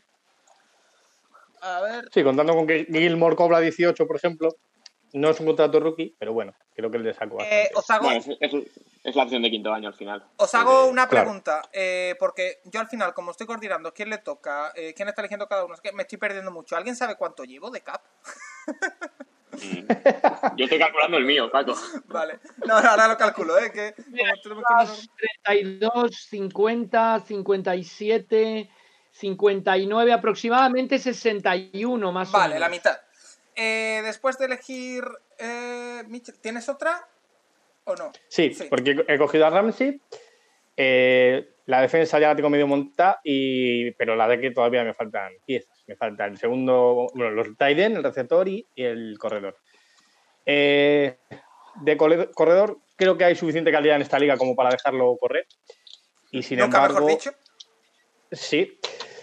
Pero voy a ir a por un jugador que a lo mejor no es el mejor, a lo mejor tenéis a otros por encima, pero a mí me parece que, que la dupla que hace con, precisamente con Mahomes le hace ser súper especial. Y teniendo a Julio Jones por un lado, voy a coger a, a Uf, a su sí, receptor sí, de, sí. de verdad. Gusta. Y tengo una dupla de receptores súper veloz que va a ser muy difícil de frenar con el brazo de Mahomes. Buah. Es carillo, pero me lo puedo permitir. 17,7, ¿eh? Brutal. Sí. Eh, Pero ahí ya, ya hay química entre ellos, no tengo que esperar nada. montándose, montándose un gran ataque también, ¿eh? O sea que habrá que, que estar muy pendiente a ese equipo. Hablando de ataques, Rafa Cervera. Bueno, ahora estamos enfatizando en la defensa, entonces con de safety voy a ir con los Patriots con David McCourty. Wow. Y escalito, con eso ya ¿no? tenemos el backfield bastante bien, ¿eh? Es caro, ¿no, Rafa? 5,5 tengo, ¿no? Ah, no, es el otro McCourty el que es caro, ¿o no? Claro. Vale. pues no, no, es que tiene un cap muy bajo este año. Firmó dos años, pero el segundo es bastante más caro que este. Ah, ah, ah, McCourty, Jason McCourty, No, Devin. David McCourty. Vale. Pues eh, me voy contigo, Nacho. Sí, yo voy a coger a. mm, De Mario Davis, el linebacker de los Saints. Me parece el segundo mejor de la liga. Y, este año tiene un cap hit de 9,9. Davis, Me ha 9,9. sorprendido, ¿eh? Pensé que ibais a ir a por otro. Cuando salga lo, lo diré por calidad-precio, ¿eh? Lo que Estás hablando de linebacker. sorprendido. Sí, sí, sí, creo que Sí. quién dices. Mm, yo lo tengo. Yo es que en la posición de linebacker, eh, que me toca a mí, por cierto, con dos selecciones. Ay, no lo tengo nada claro, porque me gustan varios. Entonces eh, voy a esperarme un poquito a ver qué me depara el futuro. Y me voy a ir a por el segundo eh, wide receiver porque es que me los vais a quitar. Eh, me voy a ir a por... ah, ah, ah, revisando aquí mis notas. Es que cualquiera puede ser, ¿eh? Venga, va, otro de los grandes, aunque esta temporada ha estado lesionado. AJ Green. Bueno, bueno, bueno, es una buena. Es carete, ¿eh? pero yo creo que he, he conformado un ataque de bastante experiencia. Es decir, Buena, buena porque- Paco, y si funciona Borrow y lo que hablábamos antes en el programa, pues espectacular, ¿eh? Sí, sí, esta Sí. temporada ha estado Y eso que pero- Green te sale caro y eso que no ha firmado todavía el, Ya, el ya. tag. Por, por- por eso, aprovecho ahora, lo firmo ahora y me, me aguanto. Eh, mm, vale. eh, no es que no tengo nada claro en algunas posiciones. ¿eh? Vale, me voy con. Sí, mola, porque hay jugadores como que cada uno los tenemos muy, como muy especial y en el momento que te le quitan, en esa posición se abre un abanico de posibilidades que es como, y ahora quién Sí, es el sí. segundo Vale, sí, sé, sé a lo que voy. Voy a ahorrar. Me voy a por la posición de linebacker. Y venga, Sí, me voy a apostar. Darius Leonard. Ahí está, ahí está, Ahí está el nombre. Ese. Voy, El, voy me- a- ya, mejor con... ya que lo he seleccionado, 1,9 solo de Cap Kit. Sí, claro. Tenía apu- apuntado que me gusta mucho eh, Jalen Smith, me gusta mucho Van Der Esch, me gusta mucho CJ Mosley, Banderets. Bueno, sí, sigue eh, Anthony Barr también. me gustan mucho, o sea, no tiene nada claro, pero ah, hay que elegir. Así que me voy con eh, Darius eh, Leonard. Eh, le toca a, si no me equivoco, A mí. Nacho. Correcto. Sí, a mí. Me faltan running back, safety, wide receiver Quarterback. y quarterback. Mm, uf, voy a coger a, a Derwin James, el safety bueno. de los Chargers. 3,3 de cap hit este año. A ver si vuelve viendo la lesión este año y podemos ver el mejor nivel. Bueno, Darwin James, te toca, Rafa. Pues bueno, vamos con el linebacker, que un jugador que tuvo una muy buena temporada la temporada pasada, la campaña pasada, Eric Kendricks de Minnesota. Vale. ¿Qué has- eh, posición, perdón? Eh, linebacker, Linebacker. Vale. el cap que tiene es de 10, o sea que ahora va a tener que hacer mis numeritos al final. Ojo, ojo, Rafa, que habrá que, habrá que ver el, el bar a ver si de verdad no te has pasado de los 120. ¿eh? No, de momento tengo 95, o sea, 95, 6, 5, 3, o sea que me quedan Tres 20 puestos. y pocos. A ver, Yo os puedo hacer un préstamo, os puedo hacer un préstamo de dinero, pero con un interés muy, muy adecuado. Sí. Yo también, yo también. vale, eh, le Mitchell. toca a Mitchell con dos selecciones. Sí. Bueno, pues yo voy a completar mi ataque. Hay varios jugadores. Si fuera a lo, a lo barato, iría por Dalvin Cook, que creo que calidad-precio lo merece, pero me voy a ir a por un jugador que lleva, ya lleva 4 o 5 años en la liga y, y creo que cada año demuestra que, que es, si no es el mejor de la posición, lo pelea, que es Zeke Elliott, en arriba de Dallas. Wow, ahí sí, ahí a... ¿Cuánto tiene de cap hit? Porque tiene bastante, ¿no? 11 millones. Bueno. 11, 11 millones. Bueno, eh, había, hay bastantes running backs que, lo, que están bastante baratos. A mí me sorprende Hmm. porque, bueno, todavía Nacho, yo creo que yo creo que Nacho lo va a coger, el que yo estoy pensando, pero hay uno que me sorprende que todavía no haya salido. Eh, Tienes otra selección, Mitchell. Sí, y vale. A ver. eh, mm, Te queda necesito- defensive tackle y safety. Sí, no, no, estaba viendo qué, qué os quedaba a vosotros. Por, por... Sí, Sí, no, si era, claro, si era el único en elegir, pero no, en todas las posiciones eh, me falta otro competidor. Entonces, bueno. Eh, yo creo que con la defensa, con el ataque se puede jugar, con los sobre todo con los running backs puedes tener gente joven y tal, pero en defensa sí que necesitas más, más calidad. Y voy a ir a por un defensive tackle que me parece un monstruo absoluto. Va a ser mi jugador más caro, pero no me importa. En llegado este momento, que va a ser Fletcher Cox. Buenísimo. Muy bien, muy bien. Sí, sí, solidez ahí en la línea, ¿eh? Bueno, Eso es. ¿qué tiene? Pues son 20 23 millones 800. Wow, Bueno, vale. Se lo merece el hombre, se lo merece. O sea, un monstruo, una montaña ahí en medio de Si la tú, si tú se los quieres pagar, yo no te lo voy a Yo cuestionar. sí. Eh, Rafa, te toca. Bueno, yo voy con el Tiden ahora, no me paso, ¿eh? O sea, con el Tiden, también un poco caro, pero todavía no puedo permitir. Voy con Zach, Zach Ertz de los Eagles. El más caro, ¿eh? Casi. De los, sí, sí, 12, sí, el, el más caro. Rafa, de Y verdad, yo te, con tengo- esto tengo que revisar a esto, ¿eh? 108. O sea que me quedan solo 12 millones para dos jugadores. Ojo, ¿eh? It's, it's No rookie ¿eh? time. sí, básicamente. Rafa, Rafa va a anunciar alguna reestructuración de contrato antes de que acabe este draft, ¿eh? Exacto, pronto. sí, sí. Nacho, Sí. Eh, pues a ver.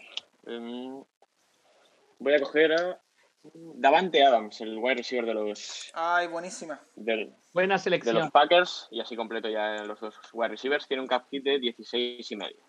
Un poquito caro, pero está bastante Bueno. bien. Tengo espacio. Yo durante este tiempo que hemos estado hablando me he dado tiempo a calcular que llevo 92,8 de cap hit. Eh, me queda el cornerback, me queda el defensive tackle, me queda el línea ofensiva y me queda... ah, y ya está, pues solo me quedan tres. O sea que tengo 28 millones para tres jugadores y dos me los voy a quitar ya. Eh, me voy a por el cornerback y me voy a por Venga, sí, vamos a tirar de nombre. Byron Jones. Ha fichado ahora por Miami, pero 14 millones que no yo creo que, bueno, puede, eh, no, era, no era mi favorito, mi favorito era Latimore. Hay otro nombre por ahí también que está muy barato, que ya lo diréis, supongo, o no. Ah, no, ya está todo cogido, que es Darius Ya Slay. Slay, que era el que he Sí. dudado, pero bueno, me voy con, con él. Me queda... ah, ah, ah. Aquí tengo que empezar a ahorrar, ¿eh? Porque me quedan... Si le sumo estos 14, me quedan 106,8. Y, y- y dijimos que el dinero no iba a ser complicación, ¿eh? Eh, No, bueno, es que está alto el se, cap, me está Paco. compli- se me está complicando la Sí, vida. Mm, mm, mm. Voy a tener que ser un poquito ahorrador en el puesto de defensive tackle. Me voy a ir por Ed Oliver. Uf, Muy bien. Ed Oliver, que Bueno. son 4,4, si no me equivoco. Sí, 4,4. Y creo que me va a dar dinero suficiente para el eh, línea ofensivo que quiero. Así que te toca, Nacho. sí, a mí me quedan. Tengo 20 millones de espacio. Así que bueno, voy a ir a por el quarterback. El quarterback de Mitchell lo voy a juntar con Ronnie Stanley y voy a coger al actual MVP de la liga, Lamar Jackson. ¡Guau! Dos- al ser. Ese sí que tiene 32 calidad-precio, vamos. Guau, Sí, guau, claro, pick guau, 32 guau. del draft, 2,5 millones de cap hit este año. Así que Me ha sorprendido. tenía claro. Claro, yo al sal- cuando salió Wilson tenía claro que me da igual si era Watson o Mahomes, eh, Watson o Jackson, así que mira, me he esperado y me has regalado a. Me esper- Tú esperabas, Paco, que tú cogieras a, Jackson en el pick que has cogido a Watson, la verdad. Yo personalmente prefiero a Deshaun Watson antes que Lamar Jackson, pero... a- Además, hay una diferencia de, do- de 2 millones entre ellos. No, Sí. no, no haya, o sea, si es el que más te guste, no es una cuestión económica. Exactamente. Pues nada, ni, ni Brady ni Rodgers, ¿eh? No, no. Los Nada, nada, para nada. todos los aficionados de los Ni- Buccaneers y de los Packers que nos escuchan. Ni Brice tampoco, bueno. Y Brice, sí, sí, sí. Eh, Rafa, Bueno, yo ahora voy a escoger a TJ Watt, Edge, muy bien. Dos con uno, ¿no? Así, es muy barato, ¿no? con sí, tres, casi 3 millones. A ver, a ver, aquí hay que ser exactos. Es Rafa que hay que jugar un poco... Hay que estar aquí con el... A ver, que lo tengo por aquí apuntado. Si alguien me ayuda. 2,9. 2,946. Vale. Eh, Michel, tus últimas... Yo me he puesto 3 para, para que no, no ir tan justo al final. Tus últimas dos selecciones. Sí. A ver, un momento, que me faltaba apuntar el cap hit de Tyree Hill, que son 17,7 para Sí, ver el dinero que correcto. tengo. 17,7. Vale, la suma de mis jugadores ahora mismo son 116 millones, ¿puede ser? Bueno, el safety lo tengo claro, entonces el de Mitchell. No, sí, pero no te creas porque sigo sin tener dinero para todo. Acabas Vale, de complicar bueno. la vida, Nacho. Ay, Queda una nada perdón. más, ¿no? No, le quedan Bueno, yo- dos. No, me quedan dos, me quedan dos. Pero bueno, el Tiden, el Tiden lo tengo claro porque creo que calidad-precio con lo que hizo el año pasado eh, Juega en tu equipo. es... Mi equipo, efectivamente. Se llama Mark Andrews y fue el Tiden con más eh, touchdown que anotó la temporada pasada de la liga. Un solo millón contra el Cap. Andrews. Sí, Mark Andrews. Vale. Y ahora tengo dos millones para le va, a ir, le va a ir justo. Sí. Eh, hostia, pues es que no sé qué. eh, me la he jugado con Fletcher Cox. Eh, claro, necesito ver un safety que, que valga menos. ¿eh? Yo tengo, yo tengo un par, ¿eh? Por ejemplo- Además, uno súper, ¿eh? Minka Fitzpatrick puede ser. Por ejemplo. Yo tengo uno. Sí, sí. Y aparte, sí. De, él, aparte de él tengo otro, ¿eh? 1,9 de cap. 1976. ese es. Eh, eh, le, tenía, eh, le tenía como una opción clara por, por, por el dinero también. La otra, la otra sí. que te iba a ofrecer era Jabril Peppers, que está en 1,8, que tampoco está mal. Pero bueno, no es un top, así que es Sí. cierto. Bueno, ahora, ahora cuando acabemos decimos un poco la, Sí, co- ahora... la- el- cómo, cómo cada uno pensábamos que iba a ir el draft y por qué hemos Sí, hecho. sí, ¿vale? sí, sí, sí. Eh, Rafa, cierras tú con tu último eh, wide receiver. Bueno, ya que está Russell Wilson de coreback, Ay. vamos a buscar un wide receiver que va a explotar esta temporada, como mostró en los playoffs. El primer partido en concreto de los playoffs la campaña pasada, DK Metcalf. DK. Metcalf Oh. nada más tiene 1-0-43. Bueno, elección un poco para Y me sobran, me sobran más de 7 millones, Paco, que te metías conmigo. ¿eh? par- partidista, ¿eh? La elección, ¿eh, Rafa, un poco? Para Bueno. ganar a la afición de los hijos. Eh, Bueno, se trata de llenar el estadio, hemos dicho. Con Hopkins y Metcalf no está mal el juego profundo. ¿eh?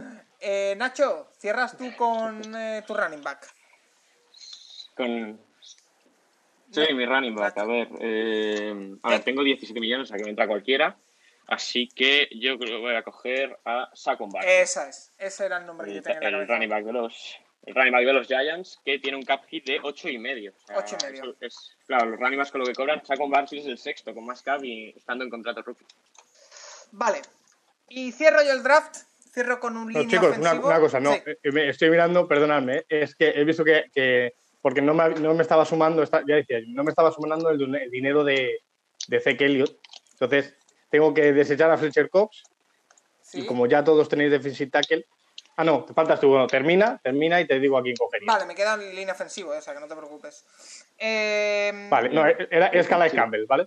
Campbell, que, Que son solo 10 millones. Vale, Sí, y con ese ya sí que entro dentro. Es que no me, no me había sumado una de las. vale. Ya está. Perfecto.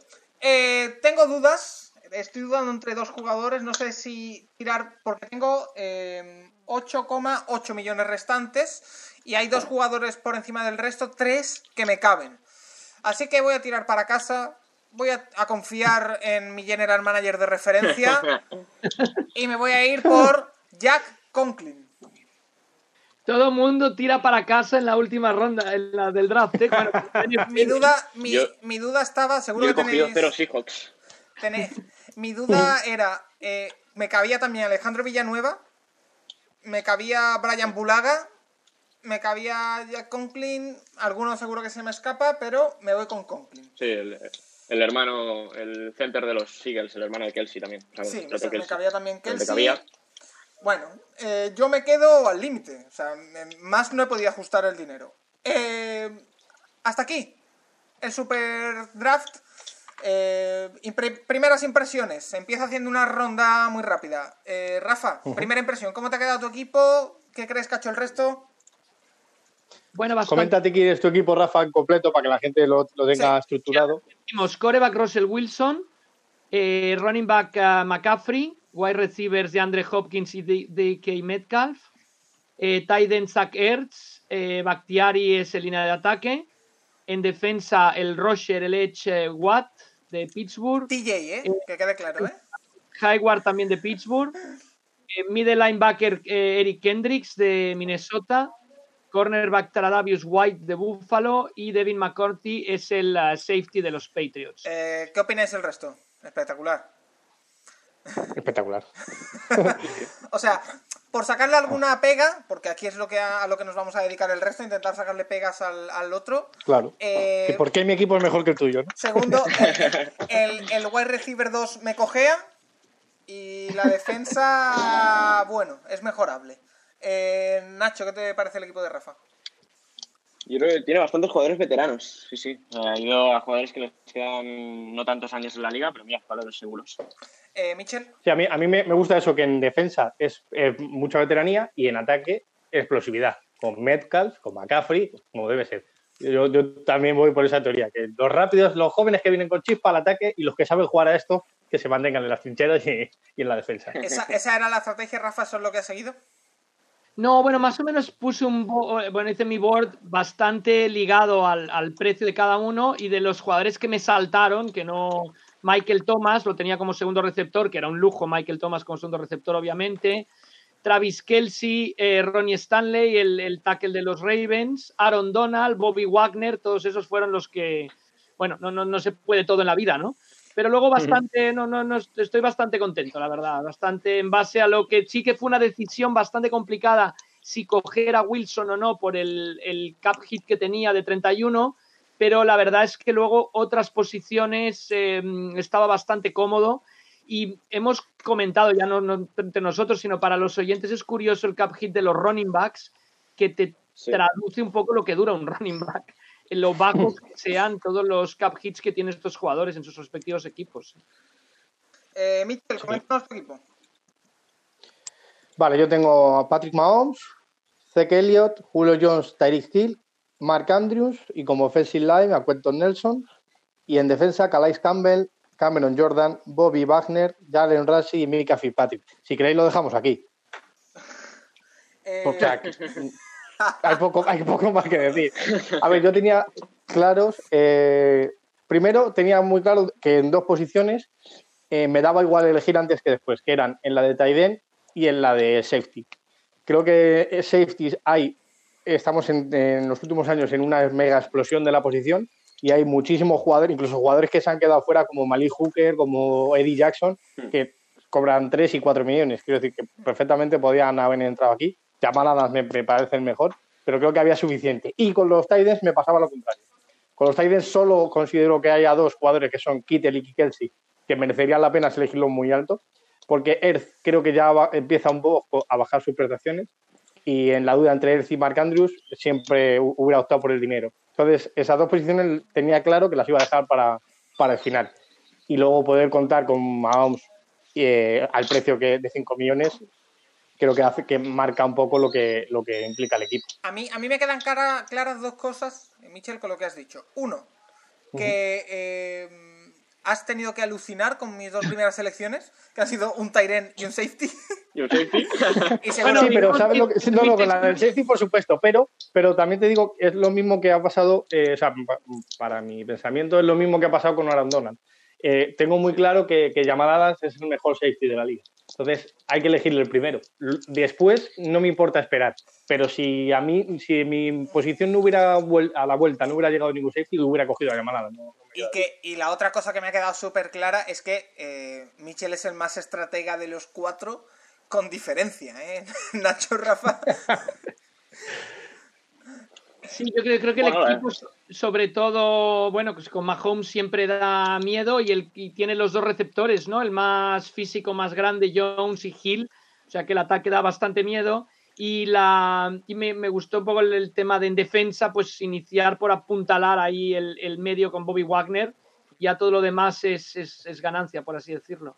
Sí, yo la- una- eso era una pregunta que os quería hacer. Si pensáis que entre Bobby Wagner y el resto de linebackers realmente hay mucha diferencia, yo creo que sí. Creo que, que le pasa un poco como Aaron Donald en el, en el tackle. Eh, Nacho el otro día lo decía que tenía muy claro que era prácticamente el mejor, ¿no, Nacho? Cuando hablamos de linebackers, que era Sí. Boy Wagner era con diferencia el mejor, ¿no? Sí, además el cap hit de un linebacker no es tan alto. Al final estás pagando casi 15 millones. Hay jugadores muchísimo más caros en otras posiciones que no son el mejor. Si coger al mejor de una posición por 15 millones está muy bien. Bueno, pero coger a alguien que está a ese nivel como Darius Leonard por 1,9 Sí, no no está nada mal, ¿no? No Claro, creo que eso esté. está muy Bueno, sí. O sea, el, el precio está muy bien. Yo no, no, obviamente Leonard no está a la altura todavía de Wagner. Lo estará. Lo estará, en eso confío. Ah, ahí sí que. Eh, Nacho, tu equipo. Sí, he cogido de quarterback a Lamar Jackson, de running back a Saquon Barkley, los wide receivers son Michael Thomas y Davante Adams, el tight end es Travis Kelsey, el offensive lineman es Ronnie Stanley, el defensive tackle es, eh, tackle es Aaron Donald, el pass rusher es eh, Miles Garrett, el linebacker es de Mario Davis, el cornerback Marshall Latimore y el safety Derwin James. Eh, Bueno, eh, Has cogido como Edge a un casi presidiario. Solo te digo eso. Bueno, lo, lo- lo quiero apuntar, ¿no? Hombre, ¿y tú qué, qué- Sí. qué- a quién quieres para que golpee? Pues al, al tío más malo de la liga.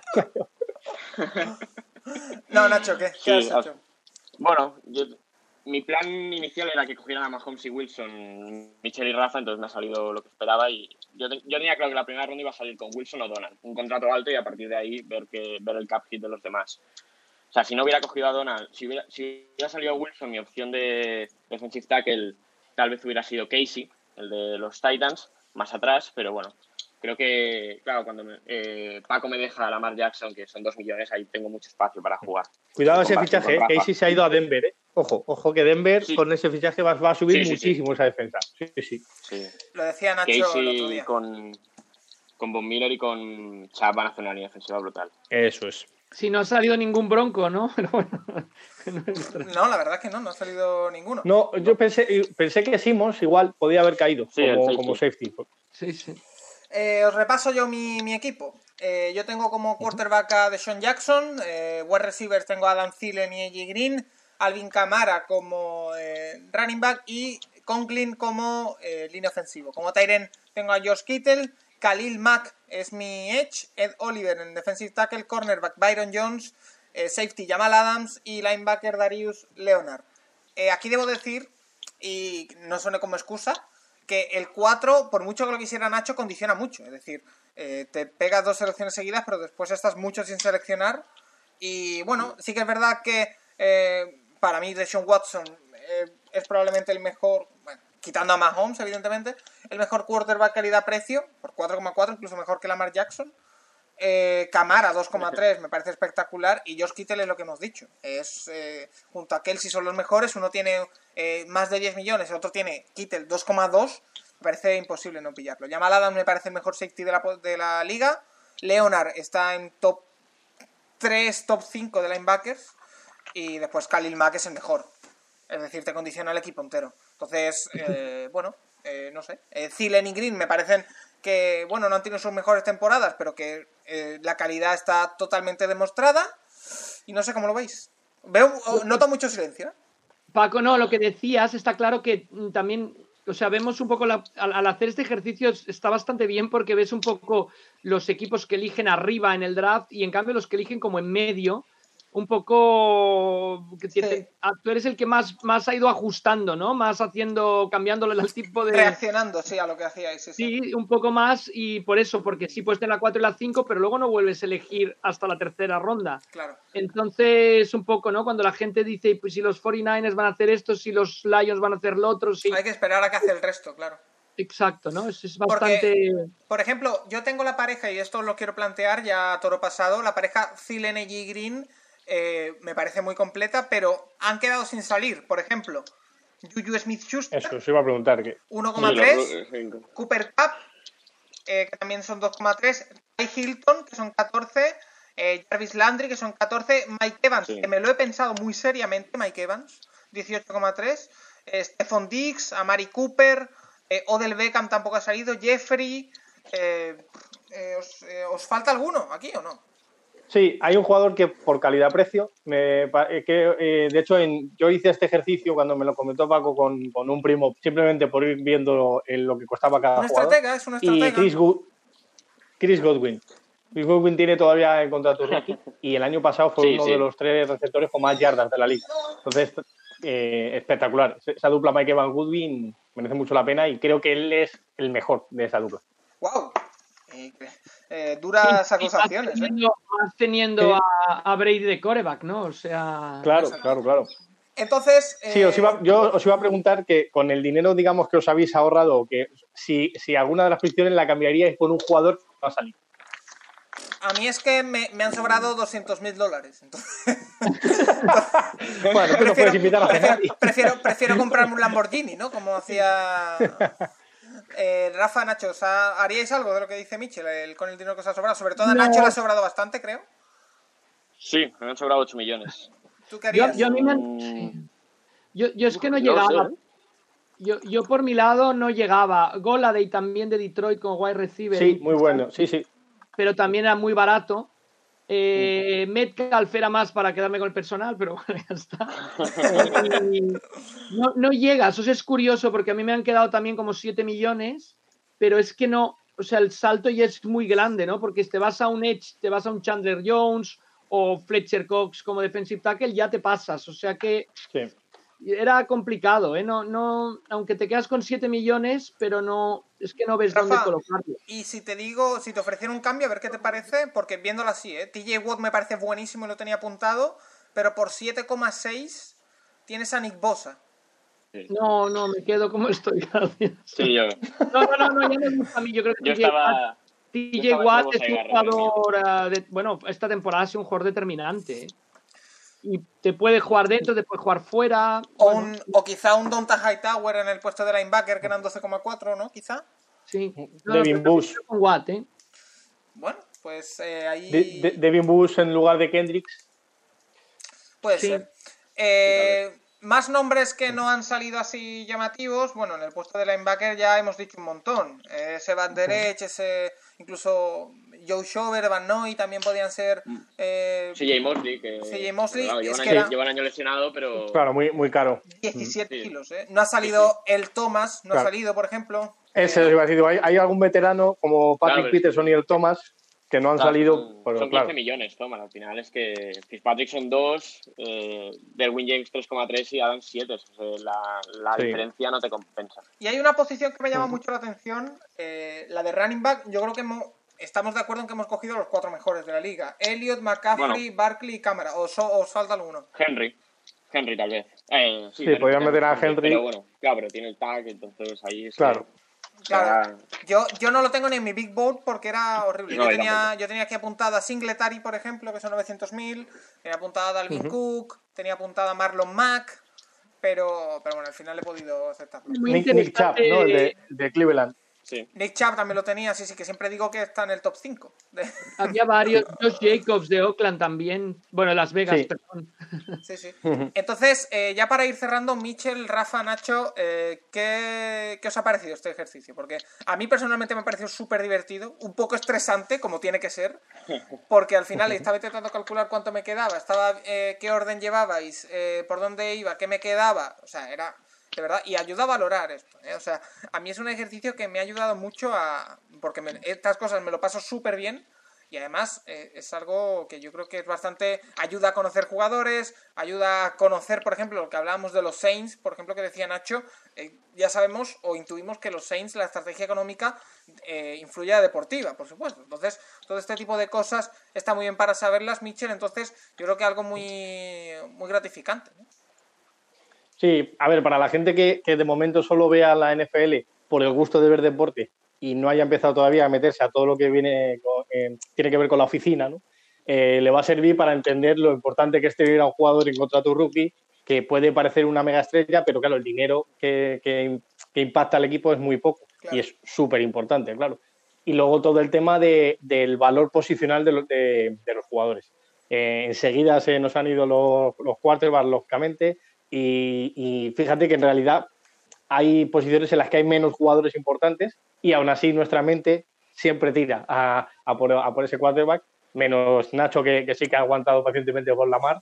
Eh, tú, Paco, enseguida has ido a por Watson, a lo mejor también te podías haber esperado por él. ¿Sabes lo Sí, que te quiero decir? sí, es como sí. esa fijación por, por la posición.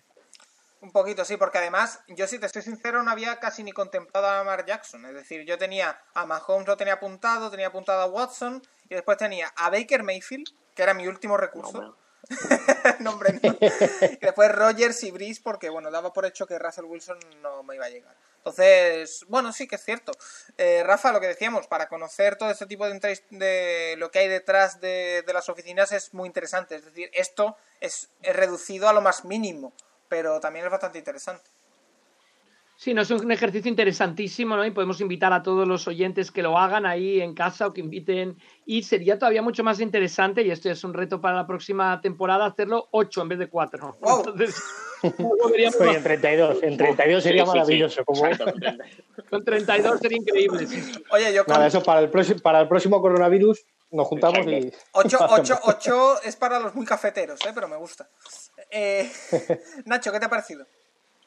Sí, me, me ha parecido interesante, me, me ayuda a, mirar así cómo tienen estructurado bastantes equipos los contratos. Lo de los Saints me ha sorprendido mucho. O sea, tenía, además de estos, tenía también pensado a Ramsey si me quitaban a, Sta- a- al left tackle, a Stanley, que claro, está en contrato de rookie, entonces es muy poco dinero. Y bueno, te hace ver los equipos con cuartos veteranos que lo intentan mover todo para apostar esos dos años que le quedan o, o lo poco que le queda de carrera al quarterback. Luego ya cuando se vaya y cojan al rookie, pues tendrán el espacio necesario para esos contratos que se van para arriba. Pues yo creo que no sé si os queda algo por decir, Michel, eh, Rafa, Nacho. Nada, que me hace gracia que con son 4 por 11, 4 selecciones, eh, hay algunos equipos que no tienen jugadores elegidos. Sí, Que se lo hagan mirar. exacto. Por supuesto. Sí, sí, sí, ahora como un equipo de estos gane 12 partidos, entonces nosotros nos lo tenemos que hacer mirar. Eh, pues Michel, un auténtico placer tenerte aquí en el Capology. Muchas gracias por participar con nosotros y por tomártelo tan en serio, porque además eh, para hacerlo divertido hay que tomárselo, por supuesto, con buen humor y con esto, pero también hay que tomárselo en serio para poder hacer todo, todo esto. Decía Valdano que él, él llevado al fútbol, yo lo llevo al fútbol americano, que es lo más importante de las cosas menos importantes. Así que me lo tomo como lo que es, lo más importante de lo que es. Y ahora habrá que decidir, a ver, que- habrá que ver qué decide el, el público, que es soberano, por supuesto. Eh, Al, al menos, a menos que no me elijan a mí. Eh, Rafa Cervera. Rafa, como siempre, un auténtico placer tenerte una semana más. Encantado, hasta la próxima. Nacho, a ver, a ver qué tal. Porque te veo también a ti muy estratégico, a lo mejor no sale como piensas, ¿eh? Hasta la semana que viene. Bueno, ya veremos, ya veremos. Nos vemos la semana que viene. Y nada, a todos los oyentes emplazaros como siempre a nuestro Twitter arroba el Capologist donde lanzaremos esta semana ese bracket que hemos anunciado para elegir al mejor quarterback de la historia. Y nada, desplazaros como siempre a la semana que viene. Hasta la próxima.